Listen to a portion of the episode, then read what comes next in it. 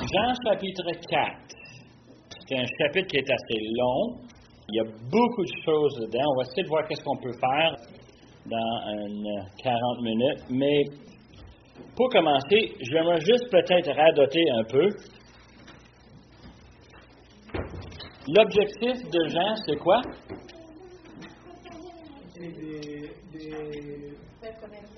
la divinité de Christ. All right. Parce qu'on en parle à chaque semaine. On veut absolument nous rappeler que Jean a été écrit avec le but de convaincre son auditoire que Jésus est le Fils de Dieu, sa divinité, qui veut qu'on comprenne qu'en mettant notre confiance en lui, en croire en lui, il peut nous donner la vie éternelle.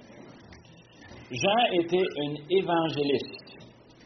Et son épître, c'est avec l'objectif de gagner les perdus pour le Seigneur. Ce matin, on va lire le commencement de Jean chapitre 4 et on va regarder la méthode d'évangéliser le système de Jésus. S'il y avait un évangéliste qu'on doit copier, c'est peut-être l'apôtre Jean, mais euh, même avant lui, il y avait le Seigneur Jésus. Et Jean nous présente l'Évangile. On a vu la semaine passée, euh, les, semaines passées, on a vu Nicodème, comment Jésus a voulu lui amener à comprendre c'est quoi la, naissance d'en haut, la naissance nouveau. Il était en train d'évangéliser un pharisien, un homme instruit. Et dans chapitre 4, on a Jésus qui évangélise encore. Lisons ensemble. Chapitre 4, le Seigneur sut que les pharisiens avaient appris qu'il faisait et baptisait plus de disciples que Jean. Toutefois, Jésus ne baptisait pas lui-même, mais c'était ses disciples. Alors il quitta la Judée et retourna en Galilée. Comme il fallait qu'il passait par la Samarie, il arriva dans une ville de Samarie nommée Sychar, près du champ que Jacob avait donné à Joseph, son fils. Là se trouvait le puits de Jacob. Jésus, fatigué du, voyage, s'était assis au bord du puits. C'était environ le sixième heure.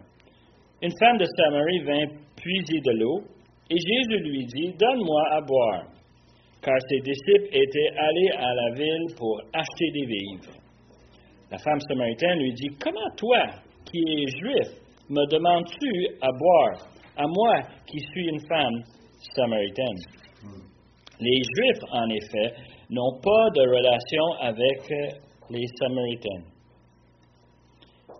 Jésus lui a répondu, Si tu connais le don de Dieu et qui celui qui te dit Donne-moi à boire, tu lui aurais toi-même demandé à boire, et il t'aurait donné de l'eau vive.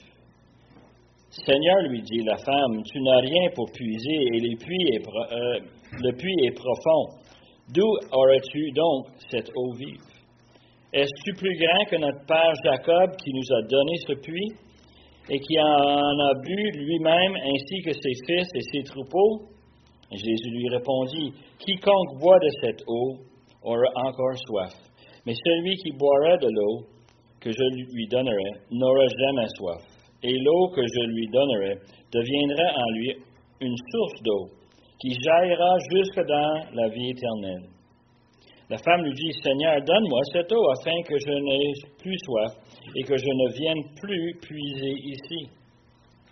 Va, lui dit Jésus, appelle ton mari et viens ici. Et la femme répondit, Je, n'ai point de mari. Jésus lui dit, Tu as eu raison de dire, Je n'ai point de mari, car tu as eu cinq maris, et celui que tu as maintenant n'est pas ton mari. Et cela, tu as dit vrai. Seigneur, lui dit la femme, je vois que tu es un prophète. Nos pères ont adoré sur cette montagne et vous dites, vous, que le lieu où il faut adorer est à Jérusalem. Femme, lui dit Jésus, crois-moi, l'heure vient où ce ne sera ni sur cette montagne ni à Jérusalem que vous adorez le Père. Vous adorez ce que vous ne connaissez pas. Nous, nous adorons ce que nous connaissons, car le salut vient des Juifs. Mais l'heure vient et elle est déjà venue où les vrais adorateurs adoreront le Père en esprit et en vérité, car ce sont les adorateurs que le Père demande. Dieu est esprit et il faut que ceux qui l'adorent l'adorent en esprit et en vérité. La femme lui dit, je sais que le Messie doit venir, celui qu'on appelle Christ. Quand il sera venu, il nous annoncera toutes choses. Et Jésus lui dit, je le suis, moi qui te parle. C'est un passage intéressant, c'est une histoire. Euh, en réalité, il y a des bouts qui semblent un peu étranges. Je ne sais pas si vous, vous l'avez constaté en lisant. Il y a des bouts où ce que tu dis, ça cloche un peu. Il y a des éléments là-dedans que je trouve fascinants parce qu'en regardant dans l'histoire, dans ma, propre vie, les témoignages que j'ai donnés, j'ai souvent rencontré ce comportement-là. C'est-à-dire qu'elle change de sujet souvent, n'est-ce pas? Elle ne veut pas en parler de choses spécifiques. Jésus redirige la conversation continuellement à des choses spirituelles. Elle, veut parler des choses physiques. Elle, elle veut changer le sujet. Ah, là, elle réalise qu'elle ne peut pas gagner avec lui. Elle change le, sujet dans un sujet théologique, un débat où elle s'attend que euh, lui, il va lui laisser tranquille. Et Jésus ne lâche pas. Il continue à revenir sur le sujet. Dans le contexte de ce passage est important. On a vu la semaine passée que Jésus était à Jérusalem. Euh, il venait dans chapitre 2 de nettoyer le temple. Euh, il a rencontré chapitre 3 Nicodème. Euh, grand débat le soir. on sait que Jésus était à Jérusalem. Et là, il nous commence avec le fait qu'il était dans la Judée. Et la Judée, c'est évidemment la partie juste au sud de Jérusalem. Jérusalem en étant la capitale, mais aussi le, point le plus nord dans la tribu Judée. Euh, de Juda. Et puis, Judée, c'était une, grande territoire. Il semble que Jésus était là en train d'annoncer euh, l'Évangile. Et d'après cette, introduction, on voit que Jésus était là avec ses disciples et il baptisait le monde. Et Jean est clair ici pour nous dire que ce n'est pas Jésus qui baptisait, mais c'était euh, ses disciples. alors, il quitte la Judée pour aller en Galilée. Et Jésus a commencé son ministère public euh, à Jérusalem, mais maintenant, il semble avoir besoin de déménager. Et la réponse à, cette motivation hein, se trouve dans ce passage-là. Les pharisiens ont su hein, qu'il Jésus est en train d'évangéliser, il est en train d'annoncer la repentance, il est en train de... Et eux autres, les pharisiens, ne sont pas contents. Parce qu'à fin de compte, s'il y a quelqu'un qui devrait être les évangélistes, hein, c'est les pharisiens. C'est les gens les plus stricts, les gens les plus connaissants, les gens de l'Ancien Testament. C'est eux autres qui vont pousser, pousser toutes les bonnes choses. So, eux autres, ils savent que Jésus est en train de faire un ministère qui, en fin de compte, est en train de repousser leur influence. Alors, ils cherchent euh, vraiment pour le l'arrêter. Et on voit à travers les évangiles que les pharisiens ont une, euh, une, façon d'approche assez systématique. Leur objectif, c'est de discréditer Jésus devant le peuple. On voit par les questions qu'ils posent, la façon qu'ils talonnent, ils veulent que le peuple voit Jésus comme étant un fraude. Ils veulent savoir que Jésus, c'est un, un homme qui n'est pas qualifié et ensuite, quand ça ne marche pas, le deuxième volet, c'est qu'ils vont essayer de trouver des façons de l'accuser. On va l'accuser d'être, euh, possédé par un démon. On va l'accuser euh, d'être un, samaritain. On va lui accuser de toutes sortes de choses qui ne sont pas vraies, mais encore avec le but de le discréditer. Et en fin de compte, ils veulent se débarrasser de lui. Comment est-ce qu'on peut lui chasser? On va lui harceler à un point qu'il va s'en aller. Et en fin de compte, vous savez très bien, le dernier volet dans leur approche, c'est comment est-ce qu'on peut le faire mourir, le faire lapider. Et finalement, qu'est-ce qu'ils vont réussir? Ils vont réussir à le faire crucifier par les Romains. Alors, c'est leur, leur, méthode d'opération, c'est la façon qu'ils s'y prennent. Jésus est au courant, verset 1. Et alors, verset 3, il quitte pour aller euh, il s'en va dans euh, en, Galilée. Mais pour y aller, il y a un problème.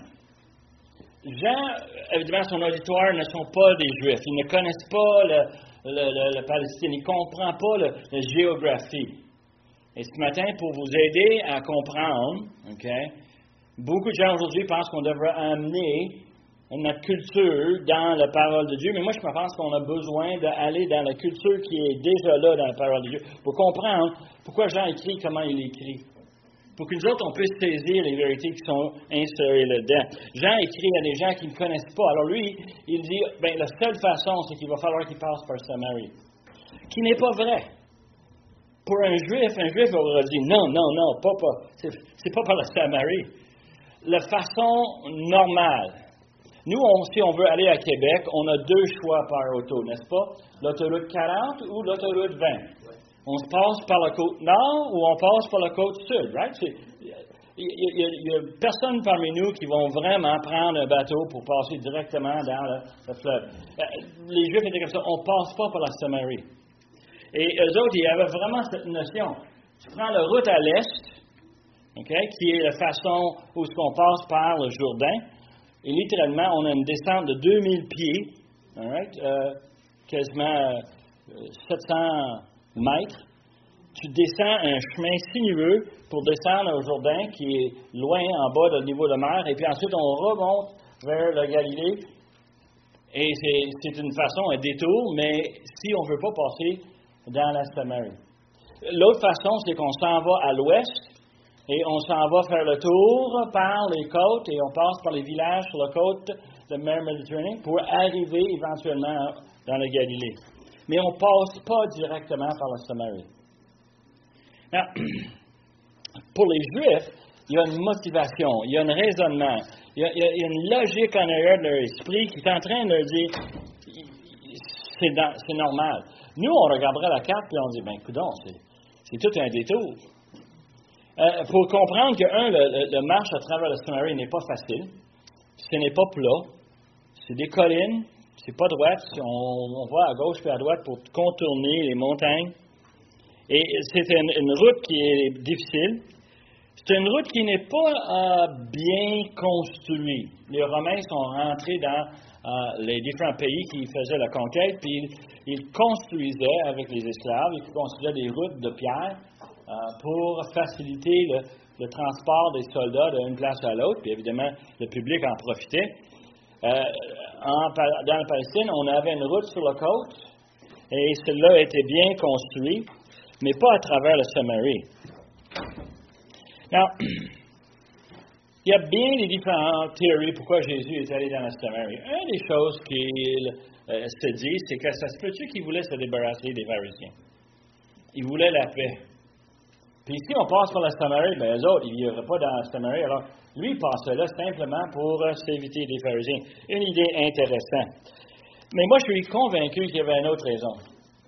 Et je suis convaincu que Jésus passait par la Samarie parce qu'il savait qu'il y avait des hommes qui avaient besoin d'entendre l'Évangile. Jésus, comme évangéliste, a choisi la route pour être capable d'amener l'Évangile à ces gens-là pourquoi le, Samarie est si méchant? Euh, laissons l'histoire. On va retourner dans l'histoire d'Israël. Il faut retourner très loin d'ailleurs. Il faut retourner à environ 930 avant la naissance de notre Seigneur Jésus, presque mille ans. Salomon est roi et Dieu l'a puni, l'a jugé pour son désobéissance, pour les idoles qu'il a amenées dans le pays, et Dieu a littéralement arraché son royaume en deux. Et il avait le royaume du sud et le royaume du nord. Le royaume du nord était euh, vraiment un royaume rebelle. Leur point de vue était on va rester dans le nord et on ne veut pas que les Juifs dans le nord descendent pour célébrer des fêtes à Jérusalem. On va construire nos propres temples dans le nord. Et alors, ils avaient deux places à Bethel et à le mont Gerizim, où il gardait les, peuples en, forme d'esclavage à des faux dieux pour ne pas être obligé de se mêler avec les peuples du Sud. Puis, ça, a bien marché euh, pour un temps, mais la réalité, c'est que Dieu va les juger pour leur désobéissance. et Dieu les a amenés en captivité. Euh, ils ont eu une vingtaine de rois. Il n'y en a aucun de ces rois qui ont suivi l'Éternel. Une vingtaine, euh, c'était triste. Oh, en plus, il y avait une reine, elle non plus. Ils n'ont pas suivi l'Éternel. Ils ont éloigné les dix tribus du nord de, l'Éternel. Et euh, à cause de ça, Dieu, en, 722, a envoyé les Assyriens pour venir siéger la ville, le, pays de Samarie, qui était le nord, et ils les ont pris en esclavage.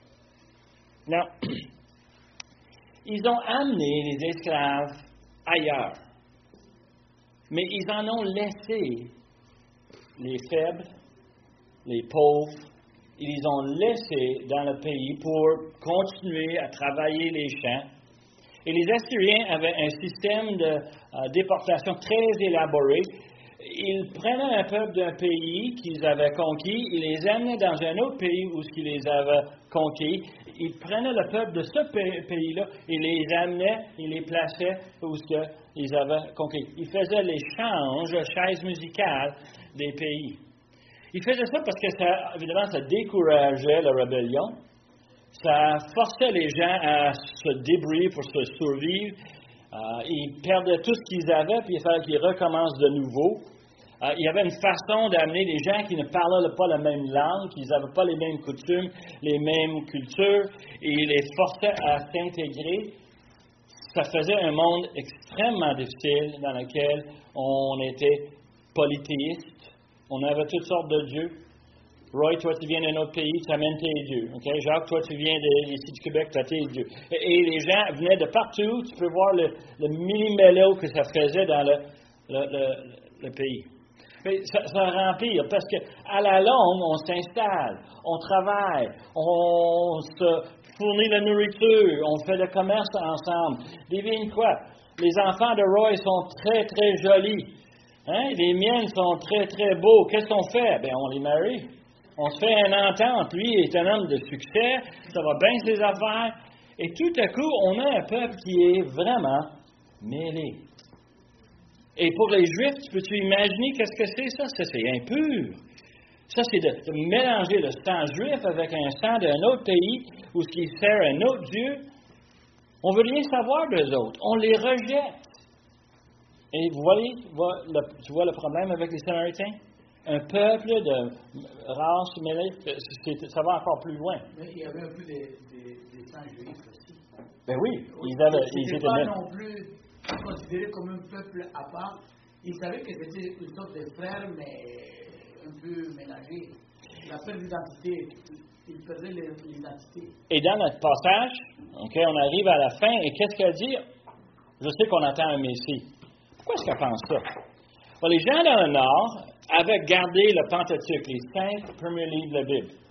Et évidemment, quand Moïse parlait du euh, celui qui s'en vient, le Messie, ben, les Samaritains, ils le savaient très bien.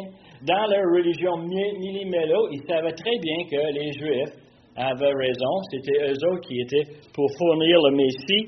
Elle en avait hâte. Mais retournons dans l'histoire. Un élément essentiel à comprendre, c'est que les Juifs du Sud, qui étaient nettement meilleurs, n'est-ce pas, ils ont resté dans leur pays plus longtemps, mais quand même, Dieu les a jugés eux aussi leur désobéissance. Et on les a enlevés euh, comme esclaves, on les a déportés, on les a amenés, et pour 70 ans, ils étaient à Babylone. Et qu'est-ce qui arrive? Après 70 ans? On les retourne hein, dans l'an 580, 536. Euh, on envoie des Juifs pour reconstruire le temple, pour reconstruire le muraille à Jérusalem. Dans les Samaritains qui là, sont là, eux autres, ils ont un, petit peu de sang juif. Alors, eux autres, quand ils l'ont dit, ben, on va venir vous aider. Qu'est-ce que vous pensez que les Juifs ont dit? Ah, ben, merci beaucoup, ces, roches, ces pierres sont très présentes. Non, non, non, ils ont dit, on veut rien savoir de autres.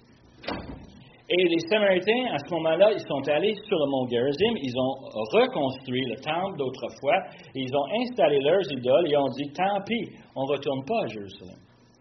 Et cette notion d'avoir un pays à part, c'est vraiment fascinant. Les Juifs l'ont évité. De marcher pour un Juif dans le, territoire des Samaritains, c'est de souiller ses sandales. Pensez, vous allez pour un voyage, vous passez par la Samarie, vous êtes censé de brûler vos sandales, vous êtes supposé les détruire. Pourquoi? Parce qu'ils sont impurs maintenant. J'ai touché le sol hein, de le peuple impur. Cette notion est, importante pour nous pour comprendre la discussion qu'il va avoir Jésus avec euh, cette dame. Alors, Jésus et ses disciples ont marché il semble d'à peu près euh, le, passage, ils ont marché à peu près une demi-journée. Ils sont probablement levés, couchés, euh, levés de soleil, partis six heures. Six heures de route nous amène une trentaine de kilomètres si on marche à une bonne vitesse. Mais ce n'est pas une route plate, ce n'est pas une route bien établie. Ils sont épuisés, ils sont fatigués, ils ont faim, ils ont soif. Et Jésus, il semble, après le passage, envoyer ses disciples dans le village aller chercher la nourriture. Ce qu'on sait de la ville de Sychar, c'est entre le, euh, euh, le, mont, Gerizim et le mont Ebal, c'est dans la vallée, entre les deux. Il y a un village, Sychar, et à peu près une demi-mille, euh, un kilomètre à peu près de le village, Joseph avait eu de son père un terrain. Son père l'avait acheté pour lui. Il a, creusé un puits. Il a servi de cette puits-là quand ils passaient par là pour euh, être capables de donner de l'eau à leurs animaux, à ses enfants, leurs serviteurs.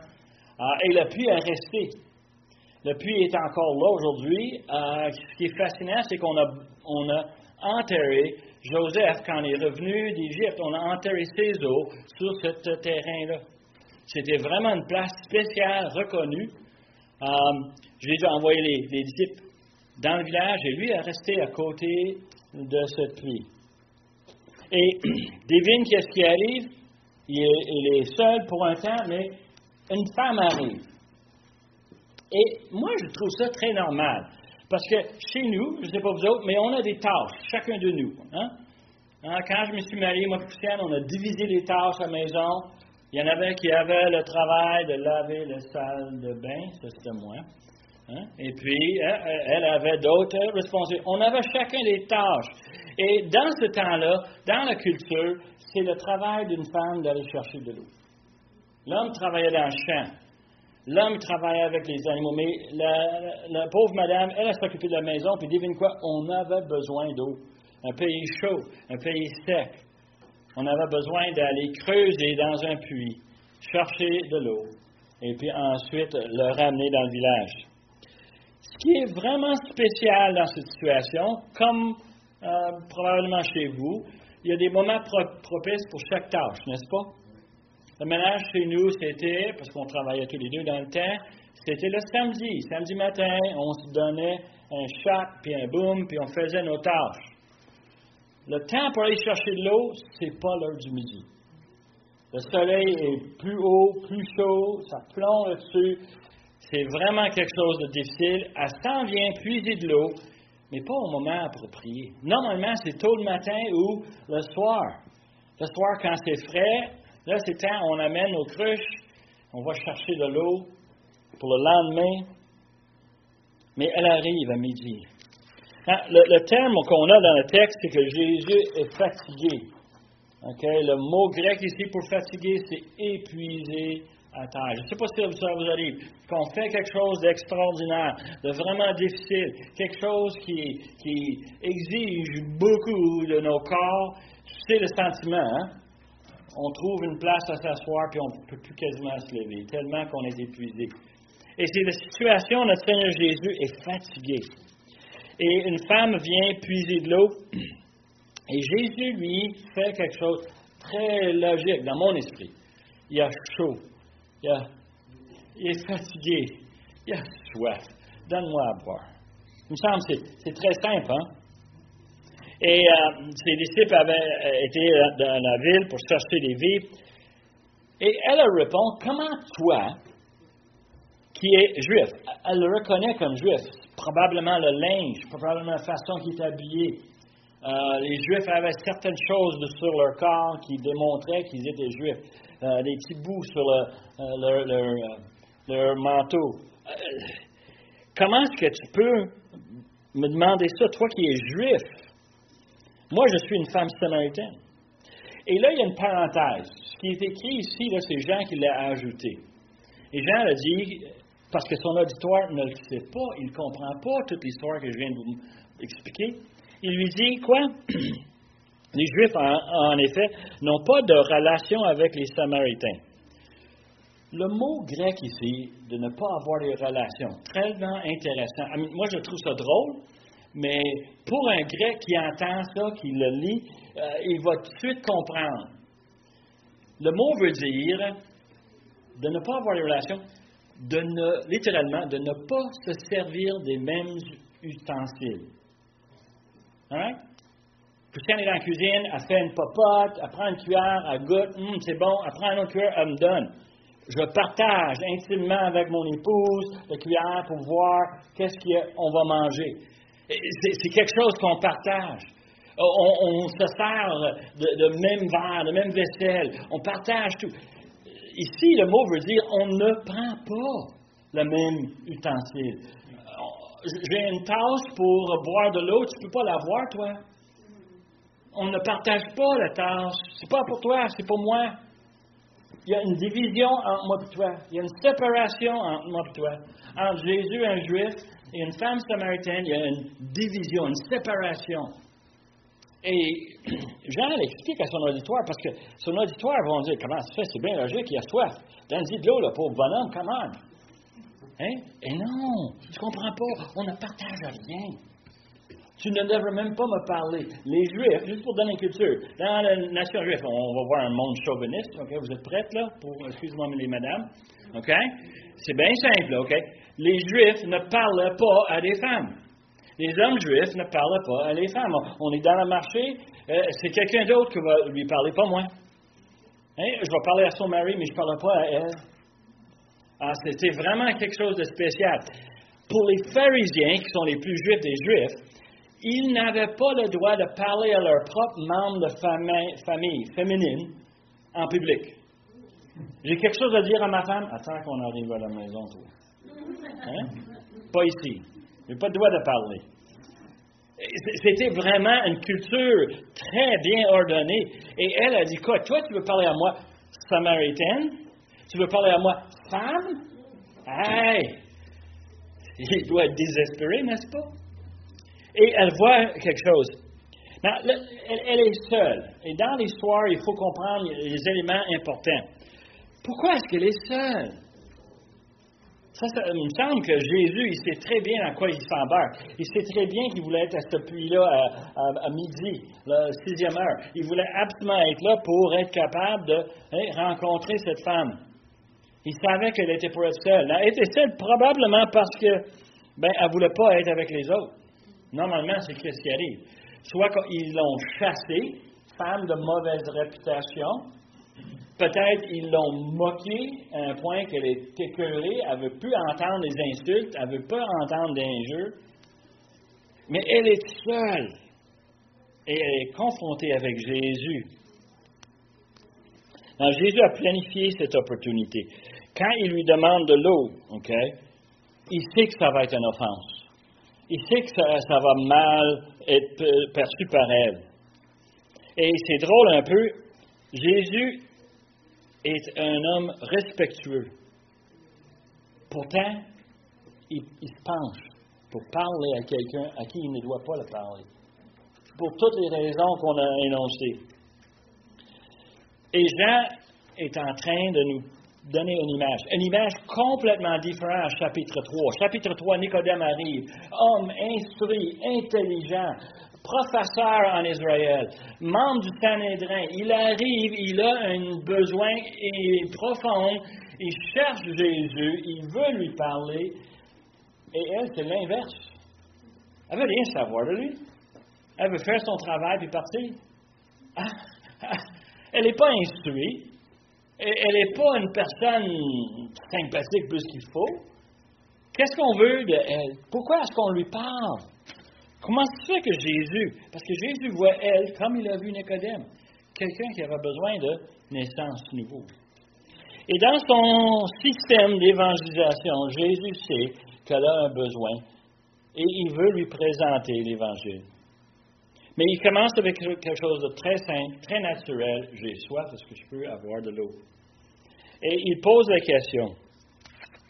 Et lorsqu'elle répond, il sait très bien qu'elle n'est pas intéressée. Elle sait qu'elle est déjà offensée par ce qu'il fait. Et il répond avec une réponse spirituelle. Euh, Jésus l'a fait avec Nicodème, right? Il faut que tu nais de nouveau. Il ne parle pas de naissance physique, il parle de naissance spirituelle. Quand il parle à cette femme, il parle de l'eau physique? Initialement, oui, il a soif. Mais quand elle a dit laisse faire, lui, il va dire ben, tu as besoin d'eau vive. C'est quoi l'eau vive? L'image est physique et spirituelle. Nous, on le sait très bien. Il faut comprendre, dans ce temps-là, les gens boivent de l'eau. Récemment, j'ai participé dans un protocole d'études. Il fallait que je bois au-dessus de 3 litres de l'eau par jour. C'est ridicule, ça. J'avais l'impression de me noyer dedans, tellement que je buvais de l'eau. Mais dans leur pays, boire de l'eau, c'est une source de quoi? Survie. Ils n'ont pas accès à l'eau à, n'importe quel abreuvoir, à n'importe quel euh. Non, non, eux autres, il fallait qu'ils aillent chercher de l'eau. Ils en avaient besoin. Il faisait chaud. Il faut donner l'eau aux animaux. Il faut donner l'eau à euh, les serviteurs. Il faut donner l'eau à la famille. On en a besoin. Sinon, qu'est-ce qui arrive? On meurt. Et cette notion ici, Jésus va prendre cette notion physique, très bien connue par n'importe qui, même cette dame, même cette Samaritaine, il va le prendre et il va l'amener dans un état spirituel. L'eau vive, c'est quoi? Pour nous, l'eau vive, c'est l'eau qui donne la vie éternelle. Yeah. Et, tu, le vois, hein? Jésus prend les choses physiques pour amener une discussion spirituelle. Cette semaine, j'étais avec mes collègues de travail, un bonhomme que j'aime beaucoup, puis lui m'a parlé d'une personne qu'il a rencontrée, qui lui a parlé pendant longtemps, longtemps. Personne qui s'occupait des enfants, euh, un formateur, et euh, elle lui a dit pendant euh, toute une conversation comment que les enfants ne sont pas aussi bons que les parents pensent. Et comment est-ce que lui, il dit, c'est fascinant, il dit, lui qui n'a pas d'enfants, j'ai jamais pensé comme ça, mais je réalise très rapidement que la société pense que les enfants sont, sont nés sages, obéissants. Ben, lui, il y a des neveux et des nièces, puis je dis, puis tes neveux et tes nièces, ben, c'est des petits monstres. Et quand il m'a dit ça, j'ai dit, ah, opportunité merveilleuse. Pourquoi? On parle de choses euh, physiques, hein, la désobéissance d'un enfant. Mais là, en réalité, j'ai dit, hey, sais-tu qu'est-ce que la Bible dit de ça? Le cœur est tortueux et déchu. Et là, on avait un débat sur le fait que l'homme, spirituellement, est déchu. Mais lui, il ne voulait pas vraiment le dire. Puis je dis, écoute, pensez, donne-toi une définition de c'est quoi le péché. Si moi je t'offense, c'est-tu un péché? Peut-être. Mais si j'offense Dieu, ah, c'est pas évident celle-là. Et c'est là la notion que Jésus prend une situation physique pour le virer dans une discussion spirituelle. Et lui, il, donne la question, si tu voulais de l'eau, tu aurais toi-même demandé à boire, euh, il t'aurait donné de l'eau vive. Et là, elle est en train de moquer de lui. Hein? Elle dit quoi? T'as rien pour aller puiser, t'as même pas une crèche. Est bien profond ce puits-là. Comment tu vas sortir de l'eau de là? Elle, reste sur le niveau physique. Elle est en train de dire, tu penses que tu peux m'offrir quelque chose? Tu n'as rien pour m'offrir quelque chose. Et c'est un manque de compréhension ou peut-être c'est un mépris pour un juif qui ne devrait pas être là, qui ne devrait pas lui poser cette question, puis elle est en train de dire, va te faire cuire un œuf. Est en train de lui dire, j'ai pas besoin de toi, tu n'es même pas capable. Et Jésus lui répondit, quiconque boit de cette eau aura encore soif. Il pointe à l'eau dans le puits. Puis il dit, mais celui qui boira de l'eau que je lui donnerai n'aura jamais soif. Et l'eau que je lui donnerai deviendra pour lui une source d'eau qui jaillirait jusqu'à la vie éternelle. Wow! Si elle ne comprend pas ça, là. Et sa réponse est bien Seigneur. Hmm? Tout à coup, elle change le nom, hein? C'est pas, hey, toi le juif, c'est Seigneur? OK? Donne-moi cette eau afin que je n'ai plus soif et que je ne vienne plus puiser ici. Attends minute, est encore sur le palier physique. Elle pense, hey, wow, de l'eau qui me rassasie hein, éternellement. La question, est-ce que c'est vraiment une sensibilité qu'elle a ou c'est juste du sarcasme? Moi, en étant expert dans le sarcasme, je suis encore tenté à penser qu'elle ne saisit pas et elle veut vraiment juste simplement l'envoyer promener. Mais verset 16, Jésus lui plante devant la réalité. Il dit, va chercher ton mari. Question piège, hein? Ben, j'en ai pas. Et là, il dit, tu dis bien, parce que tu n'en as pas. Tu en as eu cinq, et celui que tu as actuellement, tu vis en concubinage, tu n'es même pas marié avec. Hein? Et là, tout à coup, elle est confrontée avec quoi? Péché. Le péché dans sa vie. Si elle est un vrai Samaritaine, elle connaît les, lois de la Pentateuque. Elle sait qu'est-ce que c'est l'adultère. Elle sait qu'est-ce que c'est et elle a été embarquée carrément là-dedans. Et Jésus lui confronte avec ses péchés. Et elle se trouve dans une situation maladroite avec la vraie réponse, vraie réponse parce que c'est gênant, c'est inconfortable. Le péché nous rend très malheureux, n'est-ce pas? De discuter de mes péchés n'est pas un sujet que j'aime en parler. Ce n'est pas une conversation que j'aime avoir. Quand Christiane me confronte avec quelque chose, je suis obligé de lui répondre, mais j'aime pas ça. J'aime pas ça. Et c'est normal, hein? Et Jésus lui donne un laisser-passer. C'est-tu donc gentil? Il dit quoi? Il dit que c'est le péché. Le péché est sérieux. Tu ne peux pas passer à côté. Tu es une gentille madame, puis oui, tu as eu la misère dans ta vie, puis tu étais maltraité, puis tu n'as pas eu ce que tu avais, que tu devais. Non, non, il dit pas ça. Il dit que c'est le péché. Il dit, je te dis quelque chose que personne. Surtout pas moi, un juif qui vient de loin. Comment je vais savoir que tu as eu cinq maris? Comment tu vas savoir que l'homme qui était avec n'est pas ton mari? Et elle sait très bien que c'est surnaturel. Elle sait que Jésus est en train de lui confronter. Et elle, pour changer le sujet, pour éviter la discussion, qu'est-ce qu'elle dit? Elle dit, je vois que tu es un prophète. Là, il dit, ah, oh, ben merci beaucoup, c'est gentil. Non, non, non, non, non. Lui, il lâche pas le pédale. Lui, il va vraiment mettre en place ce madame. Elle lui dit, nos pères ont adoré sur cette montagne, c'est juste la montagne à côté du puits, un mont Gerizim. Et elle dit, euh, vous voyez que le lieu où ce qu'il faut adorer, vous autres, vous le dites, les Juifs, c'est à Jérusalem. Elle pense qu'elle peut changer le sujet pour avoir un débat théologique qui évite quoi? Ses propres péchés. Parle-moi pas de mes maris puis mon adultère. On va parler des principes d'adoration. Et ça, en passant, c'est un dimanche ou deux ensemble pour regarder c'est quoi la vraie adoration. Hein? Et Jésus lui dit, l'adoration n'est pas chez vous à Mount.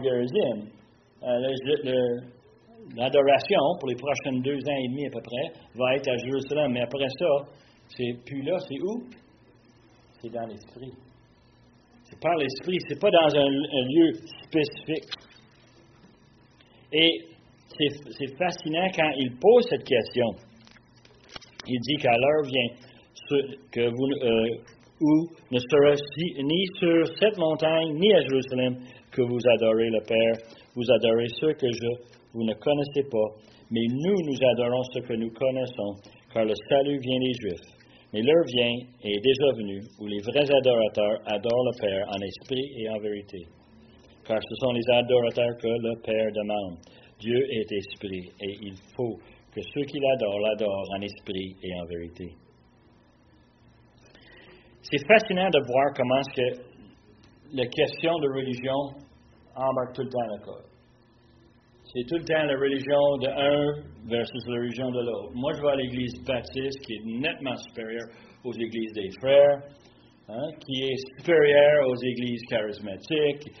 On peut facilement se débattre cette question, n'est-ce pas? Et tu peux voir où est-ce qu'on peut gaspiller notre temps. Et c'est un peu ce qu'elle veut faire. Elle veut lui changer les sujets.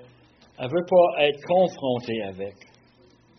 Et lui, il dit, le problème, c'est très simple, c'est que dans ton cœur, tu veux adorer Dieu. Définition de, d'adorer Dieu, c'est quoi?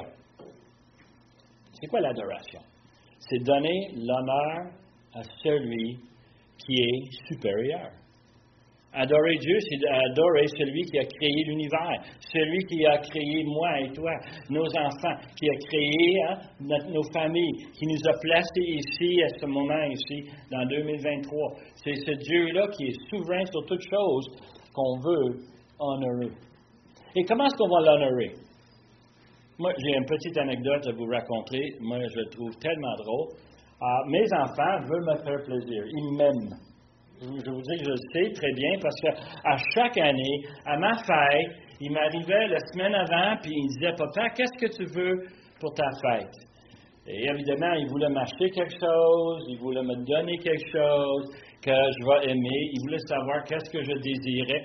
Et moi, j'avais une réponse standard, une que j'ai pognée dans les Écritures. C'est très simple. Moi, pour ma fête, je veux avoir, Nicolas? Des enfants obéissants. Et là, ça partait. Ah, papa! Hein? Dieu veut se faire adorer de la façon qu'il désire. Si moi je lui amène de l'argent et je le mets dans l'offrande, est-ce que je adore Dieu? Est-ce qu'il a absolument besoin de mon argent? Est-ce que lui va avoir misère avec son hypothèque ce mois ici? Est-ce que lui, peut-être, il n'aura pas assez d'argent quand Dieu s'en va à l'épicerie acheter ses, vivres? Est-ce que Dieu. Non, Dieu n'a pas besoin de mon argent. Est-ce que Dieu a besoin de mon temps? J'ai investi pour faire quelque chose, un ministère. Ou est-ce qu'il peut servir de quelqu'un d'autre? Est-ce qu'il peut le faire lui-même? La réponse est évidemment, Dieu est complètement autonome. Il n'a pas besoin de moi. Si moi je donne l'argent, si je donne mon temps, c'est parce que je veux le faire. Mais si ça ne vient pas de cœur, c'est pas ça qu'il veut. Et pendant longtemps, dans les prophètes, Dieu disait Je suis tanné de tes sacrifices, je suis tanné de tes offrandes. Pourquoi? Parce que tu me donnes des choses bon à rien.